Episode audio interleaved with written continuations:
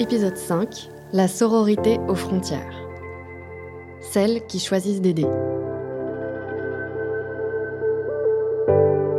Plus des trois quarts des bénévoles de SOS Méditerranée sont des femmes. On approche du même chiffre pour Médecins sans frontières. En revanche, les salariés sont majoritairement des hommes. Selon une étude du gouvernement canadien, les femmes sont plus susceptibles de donner à des œuvres de charité que les hommes. De même, selon France Générosité, les femmes ont plus donné que les hommes en 2020. 55% des donateurs se déclarent femmes contre 45% hommes. Alors même qu'en France, les hommes gagnent plus d'argent que les femmes. Quand j'ai poussé les portes de Médecins du Monde à Marseille, j'ai été frappée par une réalité. Je n'ai vu aucun homme. Aucun. On peut se tutoyer, c'est bon? Bien sûr. Je suis impressionnée, je suis euh, interloquée parce que je vois que des femmes. C'est une majorité, effectivement. Romane pour faire un podcast sur euh, la thématique euh, des femmes et des frontières. D'accord. Donc du coup voilà, d'ailleurs on va peut-être se mettre là-bas, comme ça si tu veux enregistrer, ce sera plus... Avant de faire ce podcast, il n'était pas prévu que je n'aille que vers des femmes. Mais en fait, cela s'est imposé tout seul. Car même du côté de la solidarité, elles sont majoritaires. Et alors qu'elles sont blanches et citoyennes européennes, elles continuent d'être sous-représentées médiatiquement. Elles continuent d'être invisibilisées. Solidarité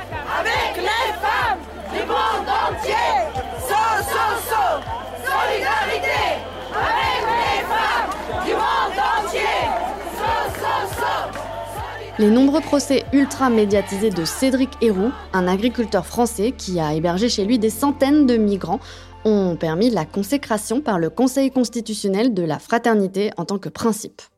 Fraternité, pas sororité.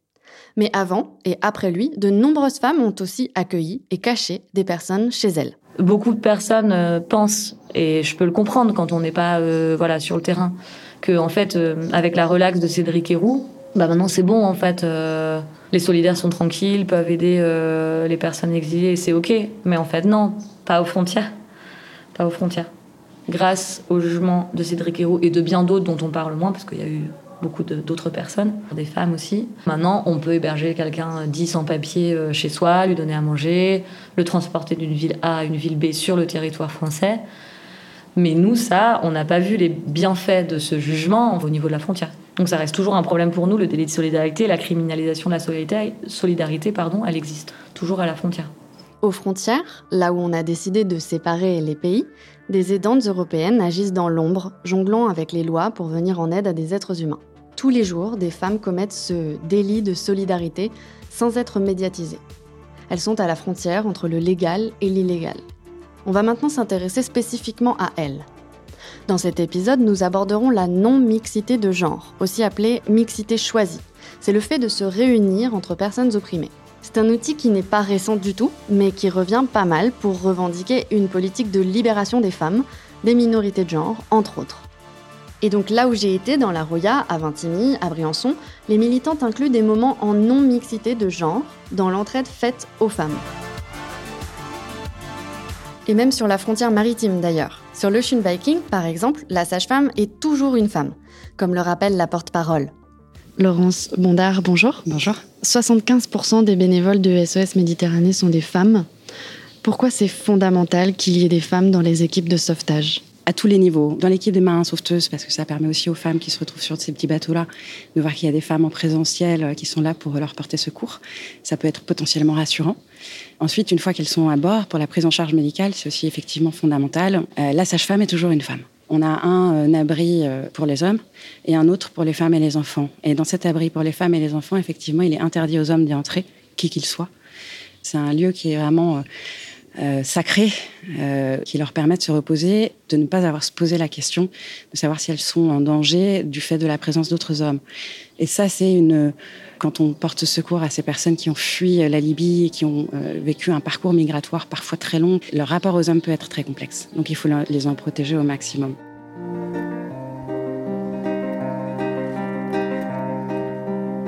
L'accueil, la patience, l'empathie, le soutien émotionnel sont souvent des qualités attribuées à l'éducation des petites filles. On les retrouve dans la surreprésentation des femmes dans les métiers du soin d'ailleurs. Le travail de care auquel nous sommes tant habitués.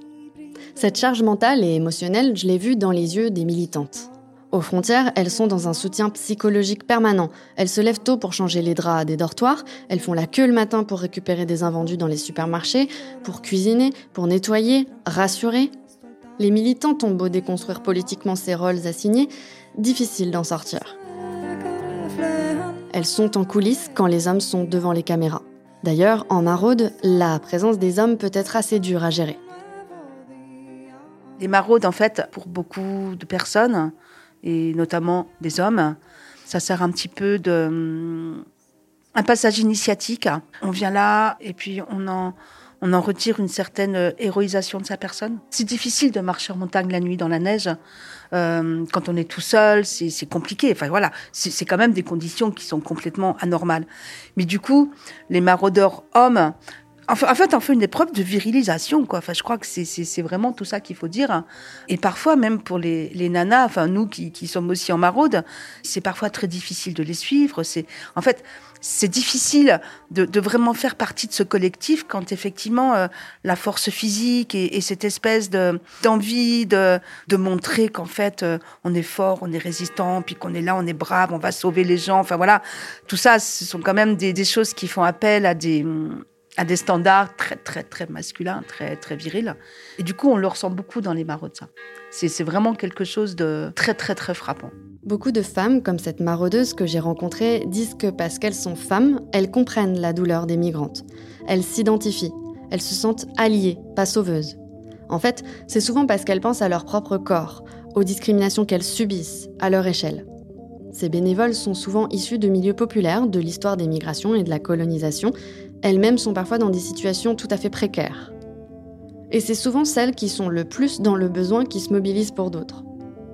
En tout cas, c'est ce que j'ai constaté sur le terrain. Quand on sait ce que ça fait d'avoir faim, d'être mise à l'écart de la société, on donne beaucoup plus de soi-même. J'avais fait un article de recherche pour le master et c'était le lien entre militance et amour. Militer et aimer, c'est, il y avait un petit lien.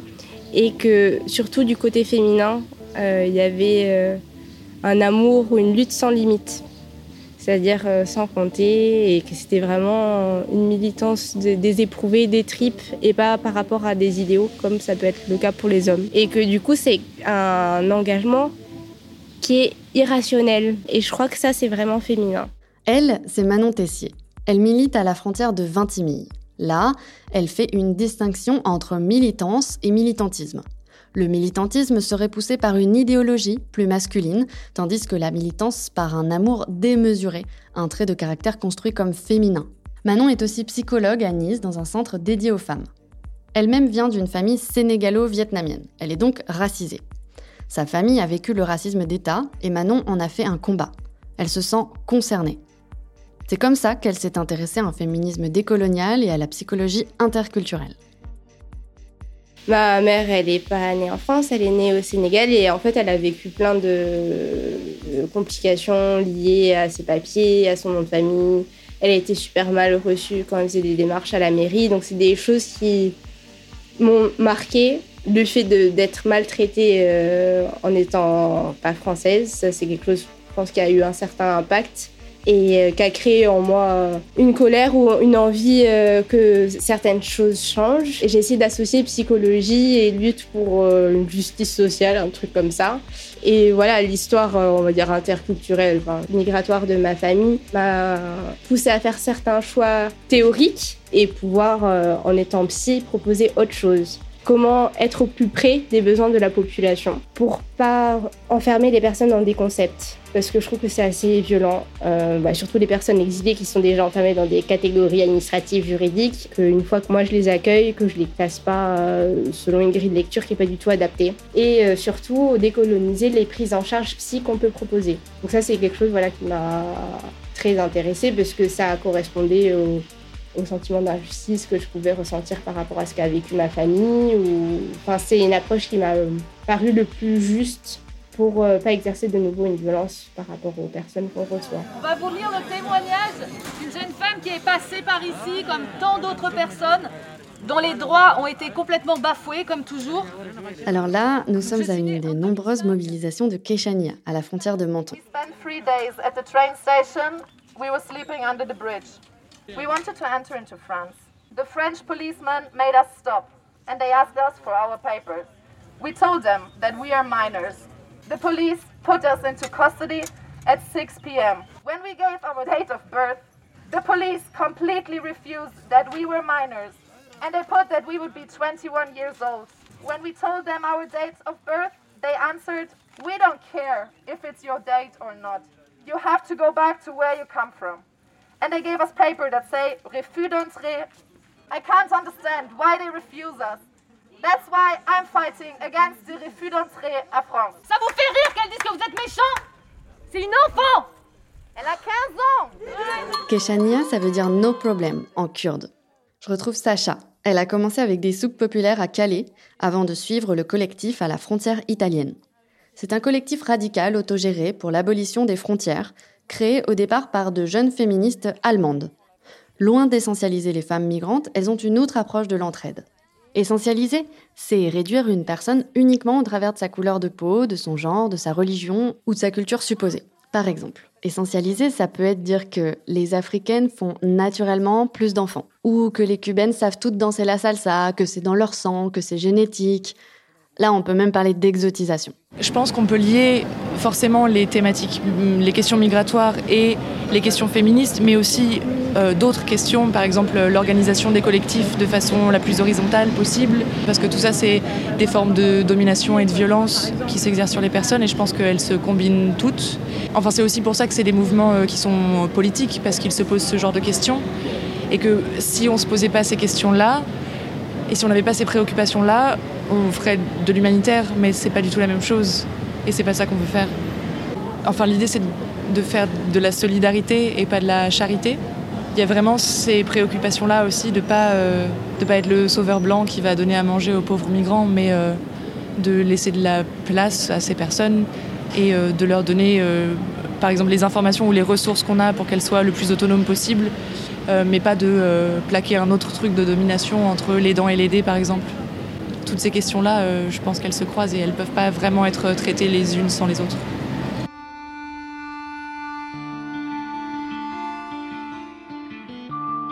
Avant, Sacha était dans des groupes de solidarité mixtes. Mais toujours, les hommes prenaient naturellement, entre guillemets, la place en haut de la hiérarchie et ignoraient les femmes, parfois même les migrantes. Elle s'est donc tournée vers des groupes de solidarité qui prennent aussi la question féministe en compte. En juin 2021, pour la première fois, Keshania a appelé à une mobilisation massive en non-mixité de genre. Manifestazione il 5 giugno contro le frontiere. Aux violences faites à toutes les femmes, lesbiennes, personnes trans sur la route de l'exil. Big feminist demonstration against the borders. J'ai trouvé que ça donnait beaucoup de, beaucoup de pouvoir, de pouvoir euh, exprimer euh, toute sa colère et toute sa rage, mais en non-mixité. C'était vraiment chouette, euphorisant presque. Aussi assez drôle de voir la réaction des forces de l'ordre qui ne savaient pas trop euh, comment gérer ça en fait. Enfin, je pense qu'ils ont été assez surpris et ils avaient l'air de pas trop savoir quoi faire, comment repousser les gens, comment réagir, comment gérer les corps, parce que ça sortait de l'ordinaire et qu'ils savent sans doute pas gérer ce genre de mobilisation. Ces militantes françaises, italiennes, allemandes, espagnoles, danoises m'ont permis de les accompagner sur leur lieu de vie dans la montagne. Le soir, après avoir glané de la nourriture dans les poubelles des supermarchés, elles mettent de la musique dans la voiture, des musiques que leur font écouter les migrantes. Celle qui chante à côté de moi, elle a un tatouage No Border sur le bras et de sacrés cernes sous les yeux. C'est Paola. Elle est espagnole. Elle se détend après sa journée de dur labeur à cuisiner, écouter, soigner, informer, courir dans la montagne. La vieille voiture est trop chargée pour continuer sur le chemin. Nous devons donc descendre, Paola et moi. Yeah, we cannot. That, that's why I'm So, so you, so you go alone. Okay. And it's less. But where do you park in? Up, up, up, up, up. In Pasadena, where also yeah. the. What is the what is the trash of? J'en profite pour lui poser quelques questions. Ahora mismo a cinco minutos. On est à 5 minutes. Sí, está al lado. ¿Qué fue, ¿Cuál fue tu motivo para comprometerte, involucrarte en esta lucha? Vine hace tres meses. Je venais pour un mois, il y a trois mois, mais désormais je ne peux pas revenir à une vie, je ne peux pas te dire normale, parce que ça aussi c'est normal, mais je ne peux plus m'arrêter mentalement de ne pas aider des gens à la frontière. Avec ce qui se passe ici, les actes illégaux de la police, je ne peux pas m'arrêter. Donc je vis ici maintenant, jusqu'à ce que ma tête explose, ou avant. J'ai la rage toute la journée, toute, toute la journée, avec toutes les histoires que tu entends quotidiennement. C'est, c'est la merde en vrai. Mais tu peux pas t'installer ici longtemps ou alors tu deviens folle, tu sais.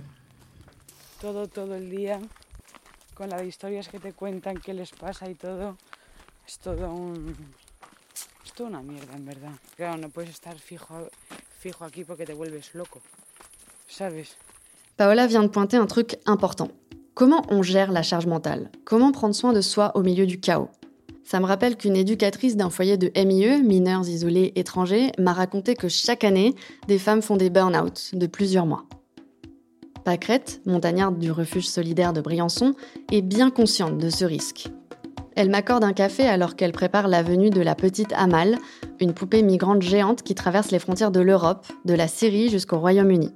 Elle représente les 32 millions d'enfants déplacés dans le monde. Bref, Pâquerette est très investie. Pour euh, tenir, il faut vraiment qu'on se mette des limites, je pense. Tous les gens qui sont investis à fond pendant trop longtemps, on arrive au burn-out militant, hein, carrément. Moi, j'essaye de me mettre des limites. En situation de crise, c'est difficile. Il y a des jours où je viens pas, par exemple. Après, moi, je pense qu'on est. Enfin, moi, je pourrais pas ne rien faire. Au niveau euh, de ma conscience, je ne sais pas si je dormirais bien si je faisais rien. Après, je me dis que je ne vais pas sauver le monde non plus. Et que donc, si ben, je ne peux pas tout faire et je ne peux pas m'investir 24 euh, heures sur 24, 7 jours sur 7, 365 euh, jours par an. C'est un peu une discipline, je dirais, de se mettre des limites et de se dire que ben, s'il y a des choses qu'on ne fait pas, on n'est pas des surhommes ou des surfemmes et qu'on ne peut pas tout faire. On va pas changer la face du monde, même si on espère bien qu'on la changera. Vous vous souvenez de la journaliste Julia Montfort? Dans son documentaire Carnet de solidarité, elle a mis en lumière des solidaires qui ont accueilli chez eux des personnes migrantes. Selon son enquête, il n'y a pas de profil type de ces hébergeurs. Parfois, il et elle ne sont même pas des militants, mais c'est juste des gens qui sont choqués par la situation. J'ai rencontré énormément de femmes. Je pense que souvent, en tout cas, j'ai rencontré euh, plus d'une centaine d'hébergeurs de, pour euh, réaliser euh, cette enquête. Souvent, l'impulsion était féminine et il y avait toujours le, compagnon qui suivait derrière. Mais souvent, l'impulsion, elle est, elle est féminine. Ce sont des, des gens qui sont extrêmement déterminés, qui ont une, une force de caractère redoutable. Et, et dès lors qu'elles ont décidé que la situation des exilés était insupportable. Dès lors qu'elles se sont décidées à aider, alors elles se lancent à corps perdu euh, dans, l'entraide et dans cette mission euh, qui les habite euh, totalement. Julia me raconte qu'il n'est pas rare que les solidaires soient harcelés, insultés, persécutés par des membres de l'extrême droite. Là encore, les femmes sont plus visées que les hommes. Ta vidéo, c'est de la merde, ça le collabo, et en plus, les journalopes comme toi. Elle a elle-même vécu du cyberharcèlement via sa chaîne YouTube. Elle veut juste se faire besogner par un noir évidemment. Neuf mois plus tard, oh, un bébé. Il te baisse bien, ce clandestin? Est-ce qu'il te bourrique comme il faut? Encore une cuck qui a besoin d'amour Vous devriez accueillir des clodos français pour un gangbang. Euh, Julia lui ouvre probablement aussi ses cuisses, euh, ce qu'on ne nous dit pas dans le reportage. C'est clairement la, femme qui est visée hein, dans Putain nègre et à musul merde. Il y a une époque où on tondait euh, au minimum ces petites salopes collabos et on avait bien raison immonde traînée. J'ai été forcée de déposer une plainte contre X avec constitution de partie civile euh, et je suis soutenue par euh, la Fondation des femmes. Sans ça, j'aurais pas eu euh, les, ressources hein, pour poursuivre ces gens. Dans mon travail, j'ai remarqué que les femmes refusaient d'emblée une interview alors que les hommes l'acceptaient tout de suite. Avec les femmes, l'approche est différente, elles sont plus méfiantes. Comme dans tous les autres domaines, pendant très longtemps, la solidarité a oublié les aides spécifiques pour les femmes. La sororité est un vieux concept féministe des années 70 qui revient dans les luttes actuelles, notamment depuis le mouvement MeToo. Le but est de sortir de la rivalité féminine qu'on nous inculque depuis l'enfance. Les femmes, en s'alliant, apprennent à prendre plus de place dans l'espace public, à s'imposer face au pouvoir masculin. Aux frontières, pour s'organiser, c'est un choix politique que font certaines. Une façon de mettre leur qualité au service de la solidarité. Dans le prochain et dernier épisode, nous aborderons l'après-migration, ce que deviennent ces femmes une fois exilées sur le sol européen. On verra comment elles supportent l'exil, ce qu'elles doivent endurer, en toute subjectivité.